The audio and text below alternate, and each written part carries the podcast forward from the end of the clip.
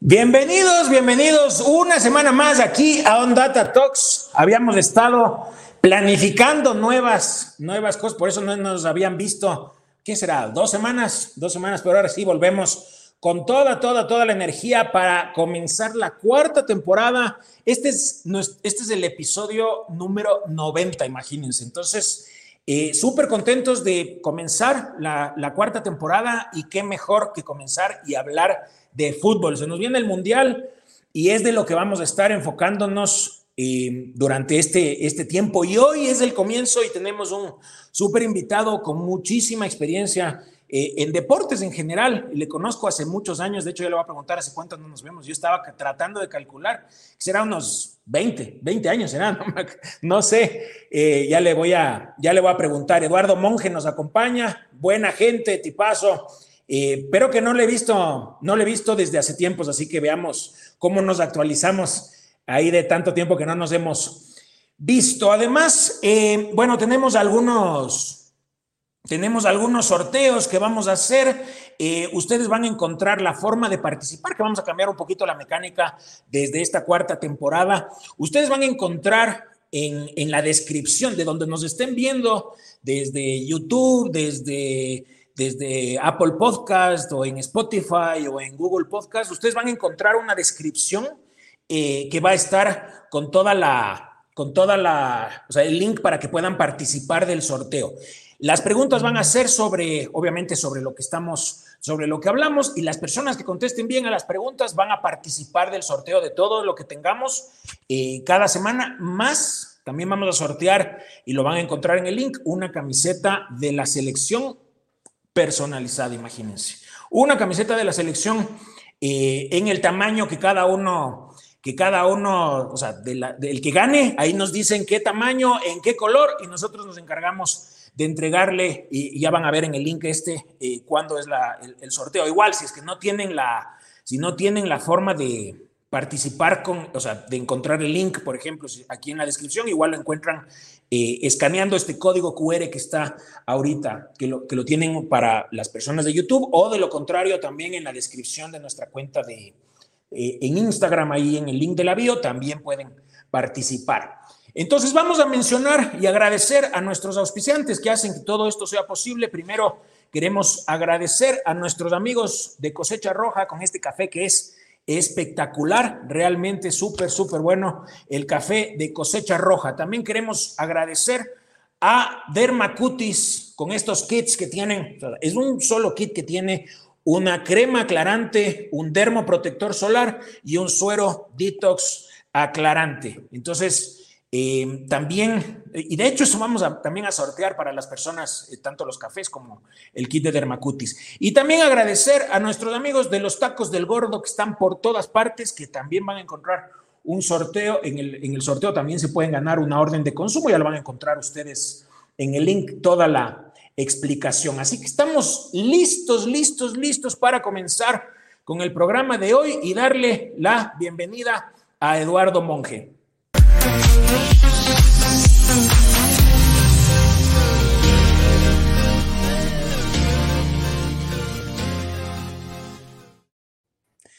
Qué gustazo tenerte aquí, Eduardo. ¿Cómo te... ¿Cuántos años que no nos vemos? Ah? ¿Qué dice, querido Juanes? Qué gusto, el gusto es mío. Eh, más bien, muchas gracias por tomarnos en cuenta y encantados de, vernos a los tiempos. Bueno, creo que físicamente nos hemos visto desde, desde el colegio, creo yo que unos 15, no, en el, en el estadio. ¿Sabes que en el estadio? En el estadio nos hemos visto, sí. Sí, tienes razón. Eh, sí. en el estadio. Ahorita, Cacho, que en el estadio sí nos veíamos cada vez que jugaba el mejor equipo del Ecuador y del mundo. Exactamente. La gloriosa institución Alba. Exactamente, exactamente. Universitaria. Sí. Emocionado de tenerte aquí en el programa y aparte que nos compartas toda tu visión de lo que va a ser el Mundial. Vamos a hablar de eso. Nosotros siempre preparamos un pequeño videito con, con los cinco datos destacados que vamos, de lo que abordaremos. Así que Veamos cuáles son esos cinco datos clave del día.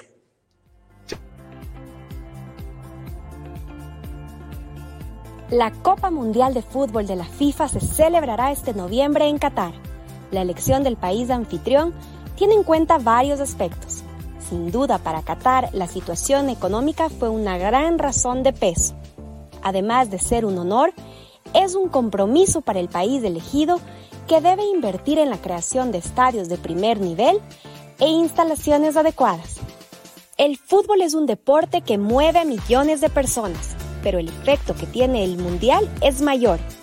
Por ello, el turismo en el país anfitrión en época mundialista queda corto para la cantidad de personas que asisten a las diferentes ciudades que son sedes, creando así un flujo económico importante.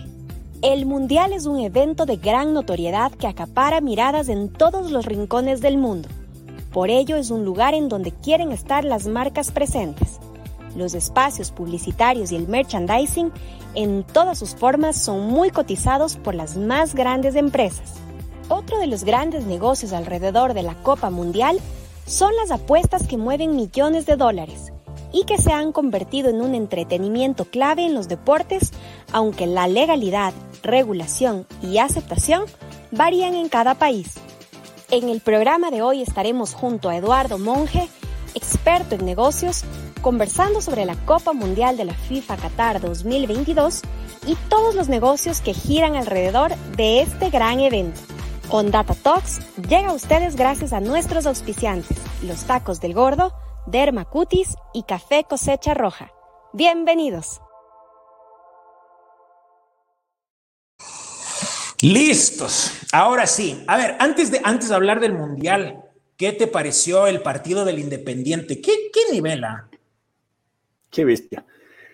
¿Qué te digo? Es cuando yo creo que la, única cuestión que tenemos para comparar, obviamente, fue la participación de, Liga en, en años anteriores, ¿no? Y definitivamente la imagen que, nosotros tuvimos como Ecuador, o sea, como liga frente a los equipos brasileros y, principalmente ellos, ah, teníamos este posicionamiento que aún creo que lo tenemos en mente, ¿no? Que es sentirnos un poquito inferiores, el defendernos, el tratar de que no nos goleen y cosas. Ver al Independiente jugar las finales como lo ha venido haciendo, tanto de la Copa Sudamericana como cuando perdió la Copa Libertadores, es muy satisfactorio, ¿no? Es, es ver que tenemos grandes talentos, que tenemos simplemente que trabajar y tenemos que dejar en, nuestra, en nuestro posicionamiento, en, nuestra, en, el cerebro de los chicos, en hacerles creer que de verdad pueden lograrlo, que tienen la capacidad de hacerlo. Eso es mucho trabajo de lo que ha venido haciendo Independiente en sus divisiones inferiores. Yo tuve la, la grata eh, oportunidad de compartir aula clase en en la maestría de, gestión deportiva con algunos de los actuales dirigentes del Independiente, ¿no? Eh, Santi Morales, eh, mm. bueno, entre ellos también, eh, ahí se me fue el nombre, bueno, ya, me acuerdo en un segundito, digo. Y, y, es muy interesante ver cómo ellos han ido construyendo desde su visión a este gran equipo de fútbol, ¿no? sí, total. Definitivamente Una, una empresa manejada con diferentes áreas, diferentes gerencias, cada una de ellas muy enfocada, muy profesional, y ahí están los resultados, ¿no? Pucha. Sí, sabes que nosotros aquí, aquí en el programa estuvo, eh, no estoy seguro si fue este año o fue el año pasado, no me acuerdo. Estuvo Andrés Larriba, que es. Ah, Pancho Quiñones, gran amigo mío también del colegio. Sí, sí, sí. Panchito claro, él también. Algún momento, sí le dije que en algún momento, en algún momento también le estará por aquí en el, en el programa, pero estuvo Andrés Larriba, y él estuvo, él, es, él también es directivo en el Independiente y nos contaba todo el proyecto. Yo creo que fue hace unos, debe ser tal vez unos seis meses más o menos estuvo aquí. Pero tanto a él como a Pancho Quiñones les mando, les mando un fuerte abrazo y, obviamente las felicitaciones por este gran logro que eh, nos pone además, nos pone con toda esa gran ilusión para llegar al Mundial, eh, sabiendo que se pueden lograr grandes, grandes resultados. ¿Cómo le ves al Ecuador para, para el Mundial? tengo expectativas muy grandes. Creo que la decisión de haber traído a, a la dirección técnica del país, nos dio un valor agregado tremendo. Es un, es un tipo que sabe cómo hacer las cosas, ha tenido obviamente grandísimos equipos como Boca Juniors a su, bajo, su, bajo su trabajo, su régimen. Entonces, lo que ha hecho, yo he tenido la oportunidad de conversar con un par de jugadores y me han sabido indicar, por ejemplo, eh, después de, del manejo que tuvimos con los anteriores directores técnicos, sobre todo con el último director técnico extranjero que tuvimos argentino, eh, ex director técnico del Emelec también, me indican, me cuentan, es que existía un, una de, mucha prepotencia, de mucho posicionamiento, como lo veían al jugador ecuatoriano, ¿no? Tratando de disminuirlo emocionalmente y colocando cuestiones de los directores técnicos por encima de las capacidades de los propios jugadores. Ahora con Alfaro dicen que es todo lo contrario. Ahora con Alfaro es, es un tratamiento mucho más profesional, casi paternal, en el, con el cual los jugadores se sienten muy cómodos. Viste que tenemos una renovación bastante alta cuando empezó Alfaro. Los teníamos a, los, a los Valencias, a los... Bueno, o sea, es como que veníamos de una transición y de repente con Alfaro ya se dio total, totalmente. Exactamente. Y se la dio, es, importante entender esta, esta razón, ¿no? Con Alfaro se hizo una proyección para no clasificar a este mundial, sino para clasificar al siguiente mundial. Era una proyección ah. de, dos mundiales. Eh, y esto le permitió, obviamente, libertad. Tú no tienes estas presiones encima, tú tienes otro tipo de, de manejo, ¿no? Entonces él dijo, bueno, no tenemos la obligación de clasificar este mundial, entonces me doy la libertad de hacer esta renovación, de hacer estos cambios y demás, los cuales definitivamente resultaron muy positivos y creo que el, crecimiento que hemos tenido de la con el Independiente de Valle, con equipos que ya vienen eh, haciendo buenos partidos a nivel internacional, permitieron que esta transición eh, sume de manera muy positiva, obviamente, a la selección y esos son los resultados que estamos viendo. Por eso, en cuanto a tu pregunta, pues yo me veo muy, muy, eh, lo veo con muy buenos ojos este mundial, porque creo que va a ser el mundial en el que más lejos lleguemos. Ay, ojalá. Em, Según mis cálculos, creo que se topa otra vez en octavos con Inglaterra, si es que las cosas salen como me las Si es que las cosas se dan. Sí. Y sería lo mejor que nos pueda pasar. O sea, yo creo que Inglaterra tiene obviamente un equipo impresionante, pero ese ánimo y esa hambre que tienen nuestros jugadores hoy por hoy, si es que nos enfrentamos a Inglaterra, van a tener esta sed de revancha que quizás Inglaterra no la sienta obviamente contra nosotros. Entonces, siempre es este plus, es un valorcito agregado, ¿no?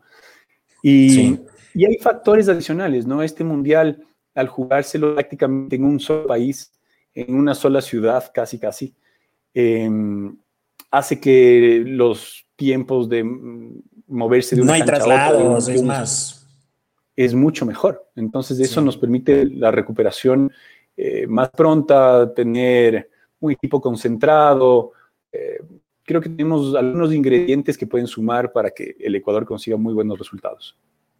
Entrando un poco a hablar de ya en sí del, Mundial, yo te voy a compartir una, yo, justo lo vi en estos días, me pareció súper interesante, bueno, viene, viene de toda una polémica, no sé si por ahí has visto, hay una polémica súper fuerte en, en ESPN eh, con, con, con, la programación de ESPN entre, o sea, personalidades fuertes del periodismo argentino, Fantino, Klos y el pollo Viñola.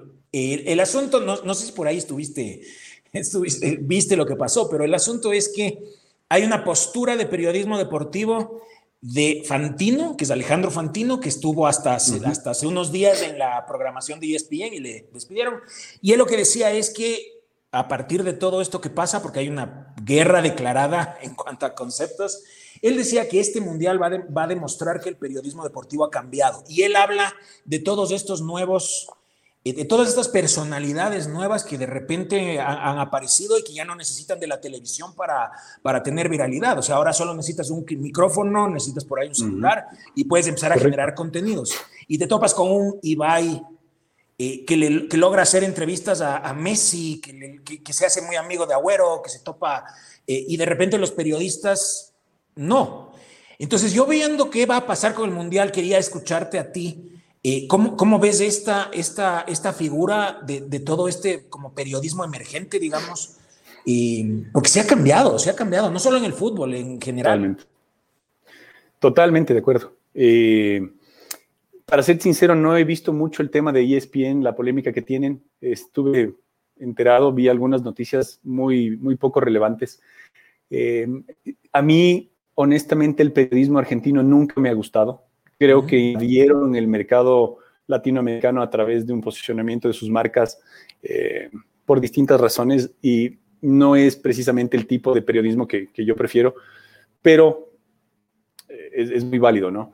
Sin embargo, con respecto a lo que tú me dices, yo tengo un vivísimo ejemplo muy cerca a mí, que es el caso de, de un muchacho, mi, mi, hijo tiene 12 años, eh, tiene un compañerito que tiene un hermano mayor de 17 años que sigue en el colegio. Y este chico comenzó a hacer como hobby algo de periodismo deportivo. Eh, no sé si valga hacerle un poquito de, de cuña ahí, pero me parece claro, que su sí. página. No hay problema. Su página es eh, más que un hincha. Eh, y hoy por hoy este Wambra de 17 años, a quien sus padres aún le acompañan a, a ciertos partidos de fútbol, a ciertos entrenamientos, porque entenderás que, que, es un menor de edad, tiene acceso a todos los jugadores de primera categoría del, del fútbol ecuatoriano. Eh, ha tenido entrevistas con las principales figuras de la liga, con las principales figuras del Independiente, eh, y tiene este tema de identificarse hay muchos periodistas tradicionales que están en medios de comunicación y lastimosamente, como son los periodistas argentinos, creen que son una figura más del deporte o creen que son una figura más de, de del mundo. Medio, o sea, medio por ahí es lo que a lo que apuntaba con esta, este cambio que se va a ver en el Mundial, porque sí, sí es verdad, o sea, yo inclusive para no poner de periodistas argentinos, también hay una disputa fuerte de un periodista muy reconocido, que ahorita no me acuerdo el nombre, con Ibai. Ibai, ¿le ubicas a Ibai, el, el de uh -huh. Twitch? Ibai sí, entrevistándole a Messi, cuando Messi uh -huh. no les da entrevistas a los periodistas reconocidos y que tienen sus, sus, sus, programas en la televisión tradicional. Entonces, si hay un cambio, uh -huh. hay un cambio muy fuerte en eso. Esto, esto que mencionas del amigo de, de, de tu hijo, que tu hijo le sigue a esta persona, uh -huh. también me hace, me, me, hace recordar, también está este chico de, que se llama eh, Bocha Deportes, que está en TikTok, Bernardo Paredes. Él tiene una cuenta de TikTok, pero envidiable y se pasa ahí posteando uh -huh. información sobre fútbol y tiene, yo le calculo, no le conozco, pero le calculo que debe tener unos 20, 22 años. Sí, sí, sí, correcto, tal cual. Este muchacho, yo creo que el acercamiento, aquí hay que entender algo, ¿no? El tema de los periodistas tradicionales llegó a convertirlos en figuras eh, que se sienten tal cual y que llegan a acribillar de cierta manera algunas veces a los deportistas y se sienten en, en esa posición, ¿no? Yo soy una figura claro. de la televisión nacional y de la televisión latinoamericana y demás, entonces me siento en posición de poder eh, hablar bien o mal de tal o cual deportista, ¿no? Yo creo que ahora el acercamiento que tienen estos muchachos nuevos es completamente distinto, son más jóvenes eh, y tú tienes que entender la psicología, sobre todo en el aspecto futbolístico, la gran mayoría de los deportistas que estén en el deporte del fútbol, valga la redundancia, eh, es gente que no tiene un nivel de educación aún muy alto, que están en proceso, que son muy jóvenes. Entonces, este tú a tú que se genera con los muchachos es mucho más sencillo, es mucho más sí. eh, digerible. Entonces se sienten más cómodos, brillan más de entrevistas, saben que, Como que más pueden informal, manejar de otra manera. Exacto. Sí, ese, mucho más cercano. Verás, en, en encontraba, encontraba una, encontrábamos una, eh, son, son tendencias de YouTube, eh, el fútbol más allá de los 90, de los 90 minutos. Y ellos, o sea, hablaban de cómo YouTube ha promovido mucho más el, el fútbol para que lo vivas no únicamente durante el partido, sino también como eh, todo lo que gira alrededor.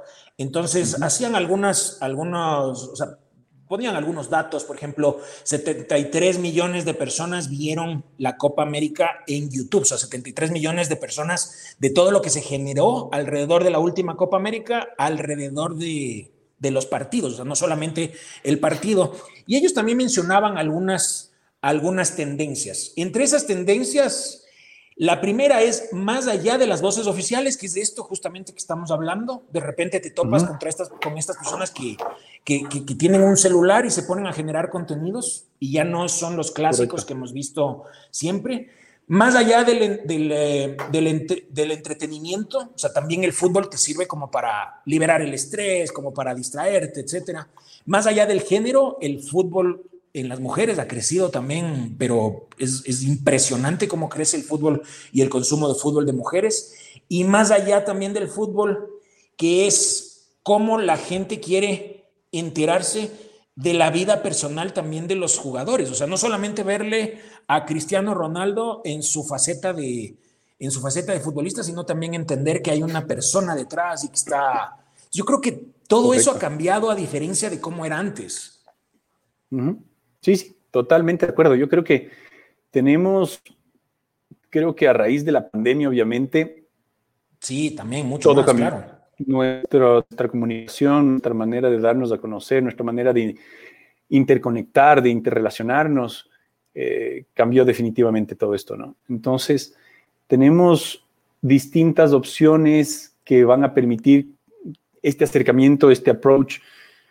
Eh, yo, honestamente, como tú sabes, trabajé mucho tiempo en la industria del fútbol y vi cuestiones que quizás no son eh, las más justas, ¿no? Yo no creo que, que un deportista, por más alto nivel que tenga, merezca sueldos como que quizás las ultraestrellas los tienen, ¿no? Quizás debería ser un poco más equitativo, debería ser algo más participativo entre todos, pero mm, pienso que eso va a cambiar también. Pienso que, que al, tener tanta competencia hoy por hoy el, fútbol, eh, porque el fútbol como desde hace muchos años dejó de ser simplemente un deporte y comenzó a estar dentro de la industria del entretenimiento como tal. Entonces, todo lo que sea entretenimiento es competencia directa del fútbol. sí, de hecho, pues, esto, esto que mencionas se me hace súper curioso porque, verás, encontrábamos nosotros también un ranking de cuáles son los eventos deportivos que más generan, que, más volumen de ingresos generan. Y uno se imaginaría que tal vez es la FIFA con el Mundial, pero me llamó la atención ver que en primer lugar está el Super Bowl, después están, esto según estatista, eh, están los Juegos Olímpicos de, de, verano, están, o sea, inclusive, o sea, creo que está en puesto eh, quinto está el Mundial. También es como cada cuatro años, puede ser que eso influya. Y lo que quería preguntarte si es que consideras la, posición, no sé si viste la posición de, se me fue, de Infantino, de cambiar a que sea cada dos años. Él está medio como tratando de llevar el Mundial a que sea cada dos años, haciendo ver como que si el Super Bowl puede hacer un gran evento todos los años, ¿por qué no la FIFA con el Mundial? ¿Cómo le ves tú? Sí, sí, sí, vi esta intención. Creo que es, más allá de cómo se maneja, yo creo que debería estar contemplado muy aparte de lo que genera un mundial como tal. Debería estar contemplado lo que generan las eliminatorias, lo que genera eh, todo lo que está detrás del mundial. Todo, alrededor del fútbol, es verdad. Todo alrededor de, de, las eliminatorias, todo alrededor de lo que compone equipos que participan. Yo creo que lo hace tan bonito al Mundial precisamente eso, ¿no? Que es cada cuatro años que tienes que esperar mucho y que tienes que... Pero creo que lo más importante de esta figura es lo que se viene haciendo, el contemplar uno, dos, tres, hasta cuatro países que sean los organizadores, que sean la sede. Creo que eso facilitaría muchísimo eh, la reestructuración de los mundiales. No sé si es que cada dos años sea una muy buena opción, pero sí, hasta definitivamente los también es difícil. Exactamente, o sea, los clubes no van a aceptar eh, dejar a sus jugadores. Em, habría que ver la mejor forma en la que se puedan tener más participantes, que se hagan las llaves de alguna manera que involucre a, a más países, a, que genere más atracción. El Super Bowl es un fenómeno sin nombre. El Super Bowl está concebido en el país de mayor consumo, en el país más consumista que existe en el planeta, que son los Estados Unidos. Entonces, por naturaleza, tiene una esencia distinta a lo que significa el fútbol. El fútbol, por el otro lado, es el deporte de multitudes, es el deporte que lo practica la gente que no tiene dinero, eh, es el deporte que, que, está concebido de otra manera. Es el, es el fútbol, eh, el soccer, el fútbol soccer está para las grandes masas y el fútbol americano está hecho para las élites. Tuviste que para pertenecer a un equipo de fútbol americano tienes que estar en una de las mejores universidades, tienes que ser una superestrella, tienes que tener... Es, son completamente distintos los ejes y las esencias de ambos deportes. Pero mm, por tal razón no creo que sean comparables. 30 eh, segundos de publicidad, de spots comerciales en un mundial de fútbol, te cuestan quizás la quinta parte de lo que te cuesta un spot comercial Super Bowl. En el Super Bowl. Entonces, en el Super Bowl es. Creo que son, son, son ejes diferentes, no son, no son comparables. No creo que deberían estar en, en, la misma sopa. Pero claro, la ambición de, de llegar a esos niveles, eh, en el caso de Infantino, pues me parece que son, son ¿no? Encontrar algunos, no creo que, que se los deba comparar, pero sí. Van por sí. Interesante. Eh, ¿Por qué? O sea, yo veo la, de hecho dicen que el Mundial de Qatar es el, Mundial en donde más inversión va, eh, va a haber. ¿Por, qué se pelean tanto los países por organizar el Mundial? O sea, ¿qué, quién, ¿qué hay detrás? O sea, ¿por qué, ¿por qué hay tanto interés en los diferentes países? Entiendo el turismo, todo eso, pero también, ¿será que siempre el país como tal recupera la inversión?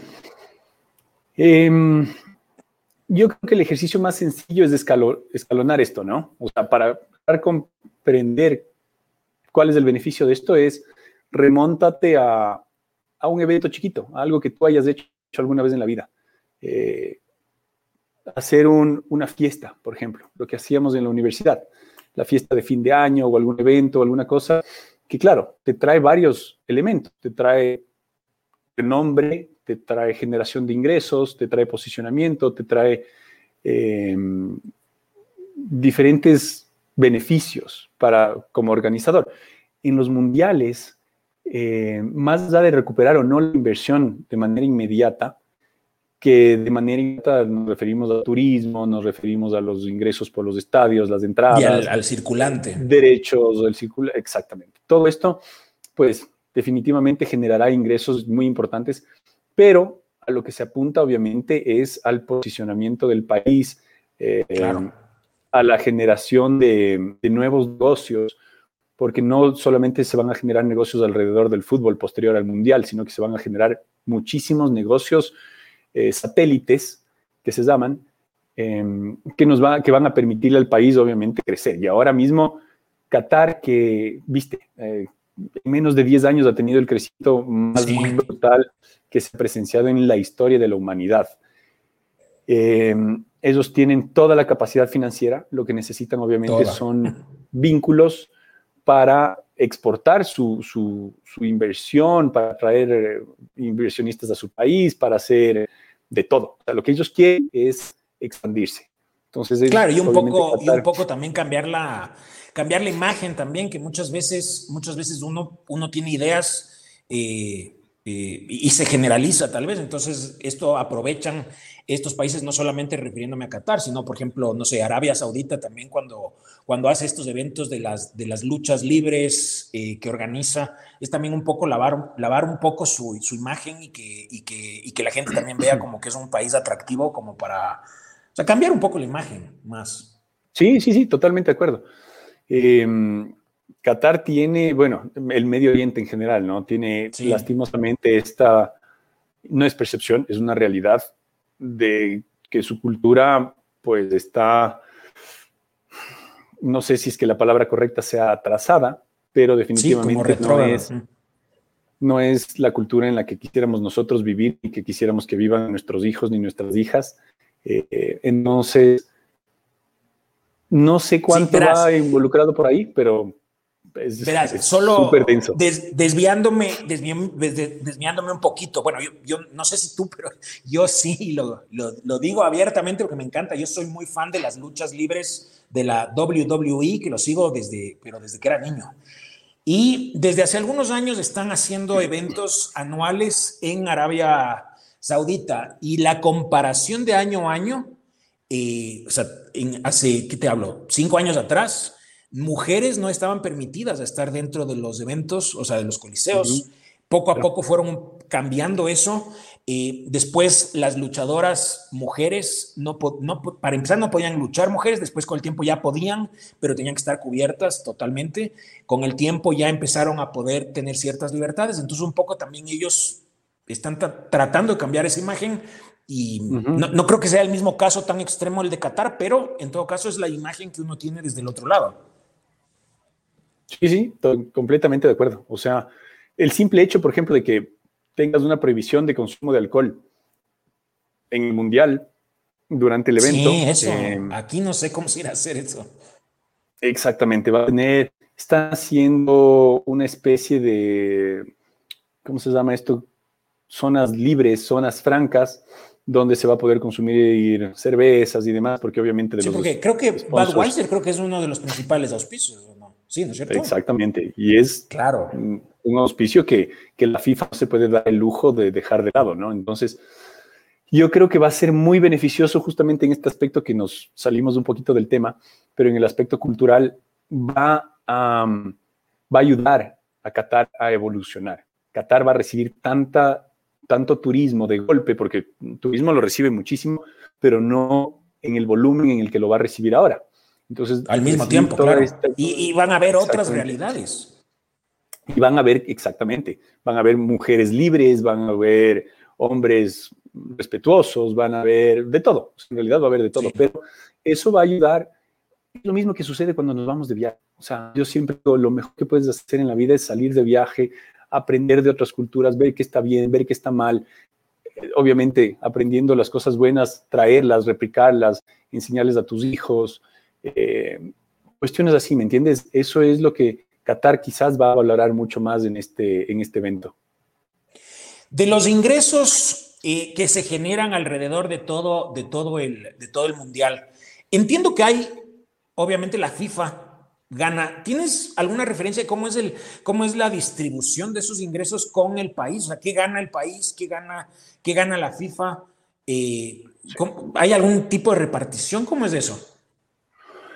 En realidad ese es un acuerdo muy confidencial que se llega eh, siempre entre las partes. No es un modelo, se, tiene un modelo base eh, que después se lo va negociando con cada... O sea, lo de Qatar no es igual a lo de Rusia o a lo de Brasil en el 14, no. Correcto. Ah. Se tiene una base, con esta base se empieza la negociación y cada sede eh, logra llegar a lo que más le conviene. Eh, se negocian derechos de transmisión, se, negocian los auspiciantes, se negocian incluso los vuelos, viste que Qatar... Las entradas. Se negocian las entradas. Se, negocia todo lo que genera ingresos alrededor de. Ahora mismo, Qatar se quedó ya sin espacios en sus hoteles. Entonces comenzaron a desarrollar unas mini ciudades, llamémoslas así, o mini mini pueblos en el desierto donde van carpas y estas carpas van a ser rentadas a los asistentes. Eh, vas a tener transporte también hacia otros países aledaños a Qatar, en donde tú te puedes quedar, tomas un vuelo, vas al partido y te devuelves al, país vecino. Em, todas estas negociaciones, todos estos acuerdos son en beneficio mutuo, ¿no? En beneficio de la FIFA y en beneficio del país. Eh, o sea, eso lo negocian, entendería que, entendería que ahí el poder de negociación debe tener la FIFA porque de lo contrario no acepta al país. ahí, obviamente, tampoco me voy a hacer el, erudito en este tema porque no lo soy. Eh, nunca he tenido acceso a los resultados finales de una de, estas negociaciones. siempre hay eh, documentos que le llegan a uno y más o menos te enteras de qué pasó, pero no es que tengas los oficiales. Pero sí, eh, la FIFA tiene una potestad bastante alta. La FIFA es muy exigente. La FIFA, si no tienes, por eso Qatar está botando la casa por la ventana en sus estadios, en su infraestructura, eh, demostrando que es obviamente uno de los países más poderosos del planeta. Eh, pero son exigencias que tiene la... Entonces, si no cumples con esas exigencias, pues simplemente el mundial no se desarrolla. Yo estoy con una expectativa enorme con el próximo mundial que va a ser aquí en el país vecino del norte, en Estados Unidos. y México. Y México. Eh, Estados Unidos, México y Canadá, creo que es. Exactamente. Entonces, imagínate, las distancias ahí van a ser una locura. Tendremos que apuntar a que Ecuador, Ecuador logre llegar al mundial, pero el poder estar en, en una organización de esa magnitud también me parece increíble, ¿no? Increíble, total. Yo, yo, o sea, yo, yo nunca he ido ni de cerca a un mundial, pero sí, y tampoco tengo planeado el de Qatar. Pero si es que quiero ir a alguno, tiene que ser el siguiente. Esa es, la oportunidad, pero para ir. O sea, el que quiere irse al mundial tiene que aprovechar el siguiente, porque el de ahorita, el de ahorita sí tienes que viajar el mundo entero para poder llegar. En cambio, el siguiente sí es mucho más accesible. Sí, totalmente. Eh, ahora mismo los precios para ir a Qatar están probablemente en el más económico de los planes lo conseguirás entre 10 mil y 12 mil dólares. Por ahí he visto, sí, como 15 mil dólares. Sí, para ir a los dos o tres partidos que te permitan de Ecuador. Eh, sí, es una inversión fuerte. igual es difícil hasta conseguir las entradas. Exactamente. Bueno, estos, estos paquetes ya incluyen las entradas, pero imagínate, es una inversión que no cualquiera se la puede dar, ¿no? No, no todo el mundo puede darse ese, ese lujito. Así que yo también estoy con ansias esperando el próximo mundial. Sí, ojalá que Ecuador, que Ecuador clasifique. A ver, se va a paralizar, se va a paralizar todo, todo el país, seguramente en los partidos. Eh, no sé si ya estuviste como chequeando los horarios, yo ya los agendé todo para poder evitar reuniones en esas, en esas fechas. De hecho, estoy un poco complicado, hay ciertas fechas que, estoy, que tengo ya agendado algunas cosas, pero ya he ido un poco planificando y viendo los horarios. Eh, en general, en general es, si, mal no me acuerdo, es entre, creo que hay un partido a las 5 de la mañana, pero de ahí es todo entre las 10 y 2 de la tarde. Muy buenos horarios. Son buenos horarios. ¿Cómo ves, ¿Cómo ves aquí en el Ecuador? O sea, ¿qué negocios ves que van a despuntar y qué negocios por ahí tal vez empiezan a colapsar? Primero te cuento una, una no es anécdota, es más bien un, un tema que me causó un poco de gracia salió una publicación de, nuestra cerveza insigne en el país, diciendo que en los días de, los partidos del Ecuador, ellos les van a dar vacaciones a sus empleados. Entonces, que ah. nos unamos todos, que, nos unamos todos a la iniciativa de darles vacaciones a los empleados para que vengan. Entonces, claro, tú dices, a, primera, a primer oído, pues suena interesante, ay, qué chévere los manes, pero ahí, claro, ellos van a ser más bien, obviamente, en el, en el Ecuador y, y, no todo negocio puede darse ese lujo, ¿no? De pararse y, dejarles libres del día a los empleados. Es una iniciativa un poco suspicaz ahí, pero chistoso.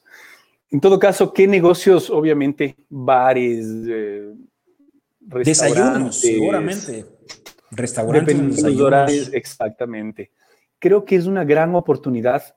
Eh, aquí es donde afortunadamente creo que vivimos en uno de los países con más cantidad de emprendedores.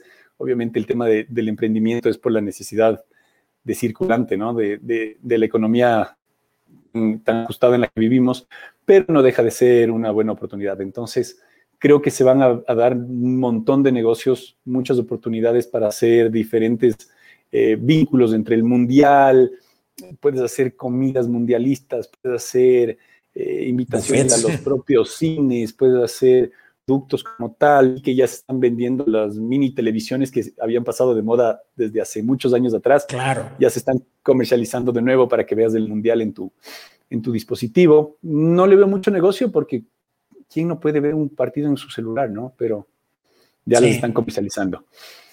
Pero sí, vamos a ver un montón de negocios. Como siempre, creo que los principales serán los bares, los restaurantes, eh, o sea, premundial seguramente eh, todo el negocio alrededor de, televisión. Y yo creo que también va a cambiar mucho comparando con cómo era. Creo que hay mucho consumo que se va a hacer de lo que hablábamos antes en las plataformas. por ahí en, no sé, las diferentes plataformas, apuestas que haya. Ah, apuestas también, sí. Yo, yo lo iba a decir como apuestas de, las que hagan los creadores de contenido por generar contenidos alineados a lo del mundial. Pero lo que mencionas de lo de las apuestas, que es como, es como legal e ilegal en ciertos casos, creo. Sí, en ciertos países creo que es. Aquí, bueno, pues sabemos que las apuestas fueron ilegales desde, desde el periodo de Correa, pero las plataformas digitales de una u otra manera han, sabido sacarle provecho a algún vacío legal que existe y viste que tenemos el principal auspiciante del, claro.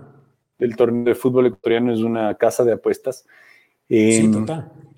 Yo tuve, no sé si fue suerte o no suerte, pero tuve, eh, conocí a un, a un magnate que es propietario de una casa de apuestas. Em, es impresionante, me decía, él había emprendido en muchos negocios, le había ido bien y mal, pero que el momento que se puso una casa de apuestas simplemente disparó sus ingresos a siete dígitos anuales. No hablamos de millones, hablamos de decenas de millones.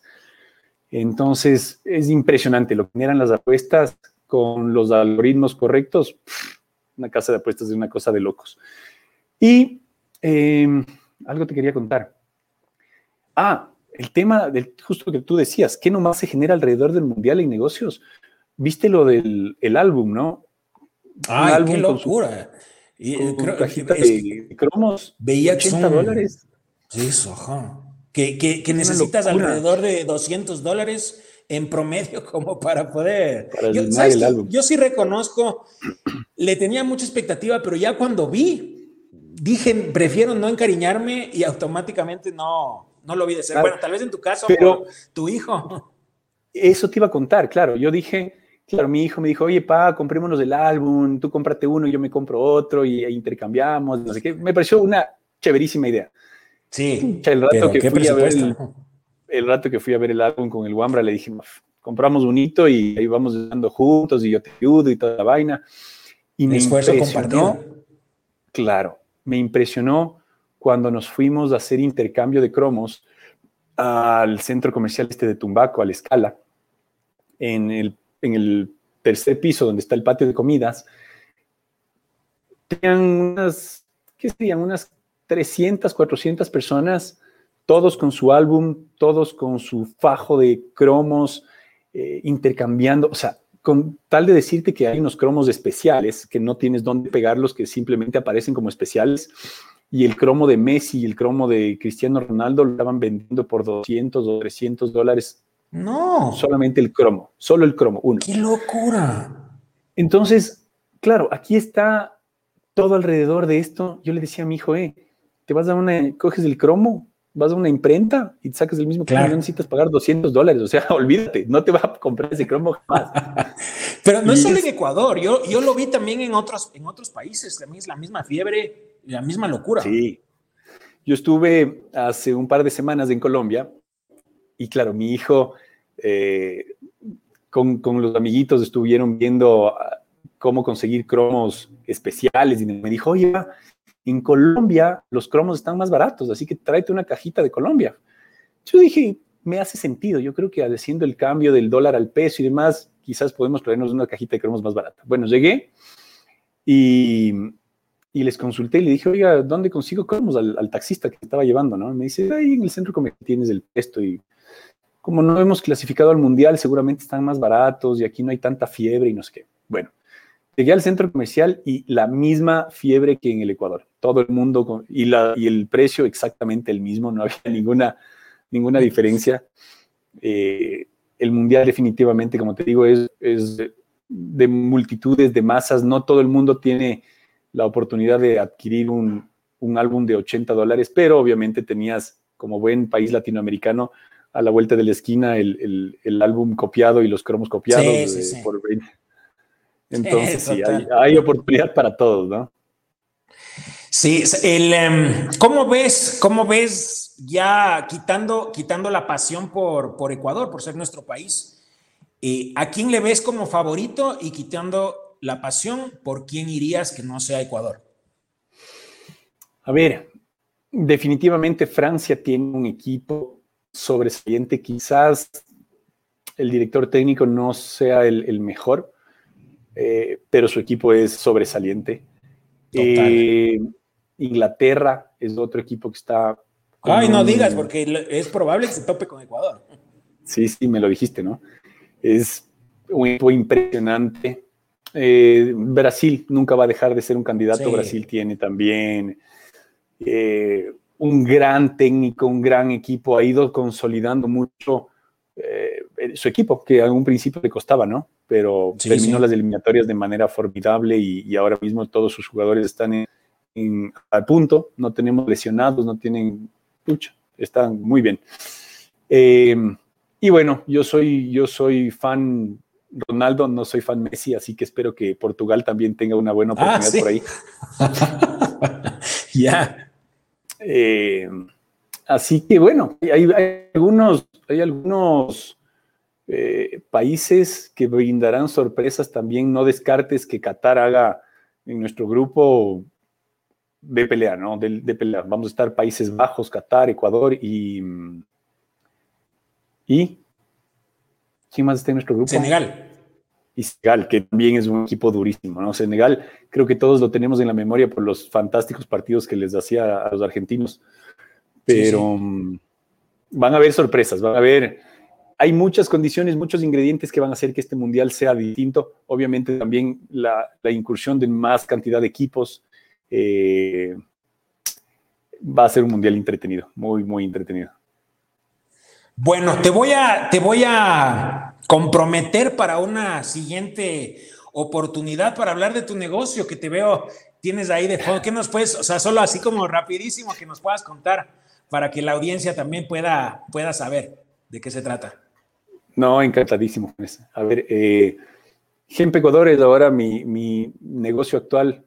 He estado un poco desvinculado del tema deportivo Em, somos una empresa integral dentro de la industria del cannabis medicinal. Eh, tenemos un laboratorio de análisis, cultivos, tenemos productos, tenemos eh, materia prima para los emprendedores, hacemos de todo. Entonces, es un mundo increíble.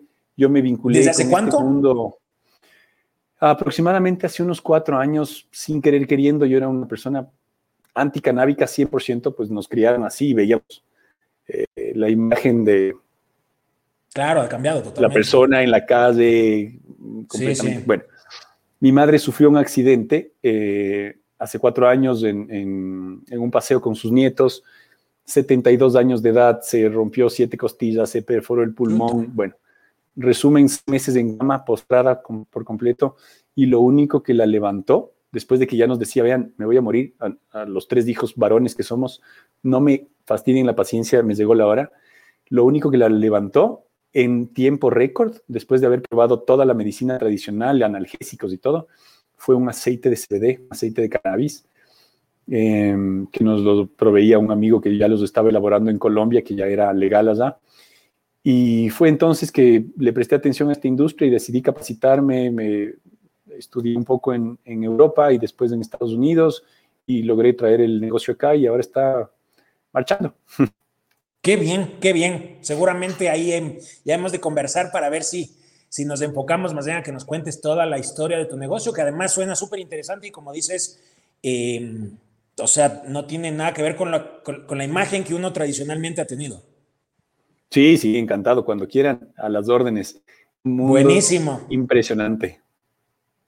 Listo, entonces, apenado, apenado que se, termine el, que se termine el programa, seguramente estaremos ahí conversando ahí ya y veremos ahí, tú dices que vas por, en el Mundial, Portugal. Yo voy por Portugal. Que no sé pero, pero creo que va a ganar Brasil y Francia estará también por ahí eh, defendiendo el título. según, según mi proyección, aún tengo que ver si es que por ahí no me equivoqué en algo, pero según mi proyección final, la, que yo creo y es Argentina-Francia. ¿Así? ¿Ah, no, yo a Argentina no le doy. En semifinales, según lo que vi, se toparía Argentina-Brasil. Yo te, yo te doy. Tengo que te voy, te voy, a dar mi punto de vista y vamos a ver quién, quién, quién se acerca más. Yo creo que Ecuador llega más lejos que Argentina. ¿Ah, sí? Bueno, yo, obviamente, Ecuador, top yo, soy hincha Argentina, pero siempre Ecuador primero. Sí, claro, claro.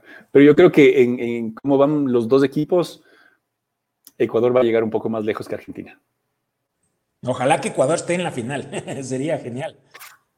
Semifinales, ese es mi. En cuartos, final y semifinales, ese es mi pronóstico para el Ecuador. Vamos a ver, ojalá. Veamos. Dios quiera, porque eso Ya va a ser- conversaremos, ya conversaremos Ese entonces. Listo, Excelente, entonces muy agradecidos, muy agradecidos contigo. Eh, entretenida, la verdad, la conversación. Eh, chuta, y siempre, siempre un gustazo verte virtual, virtual, de manera virtual esta vez, pero ya nos veremos en persona. Igualmente, mi pana, te agradezco muchísimo el espacio y encantado a las órdenes cuando quieran. Eh, siempre es un gusto verte. Eh, con tu primo me veo frecuentemente, así que le mando un saludo también. Y bueno, estamos a las órdenes.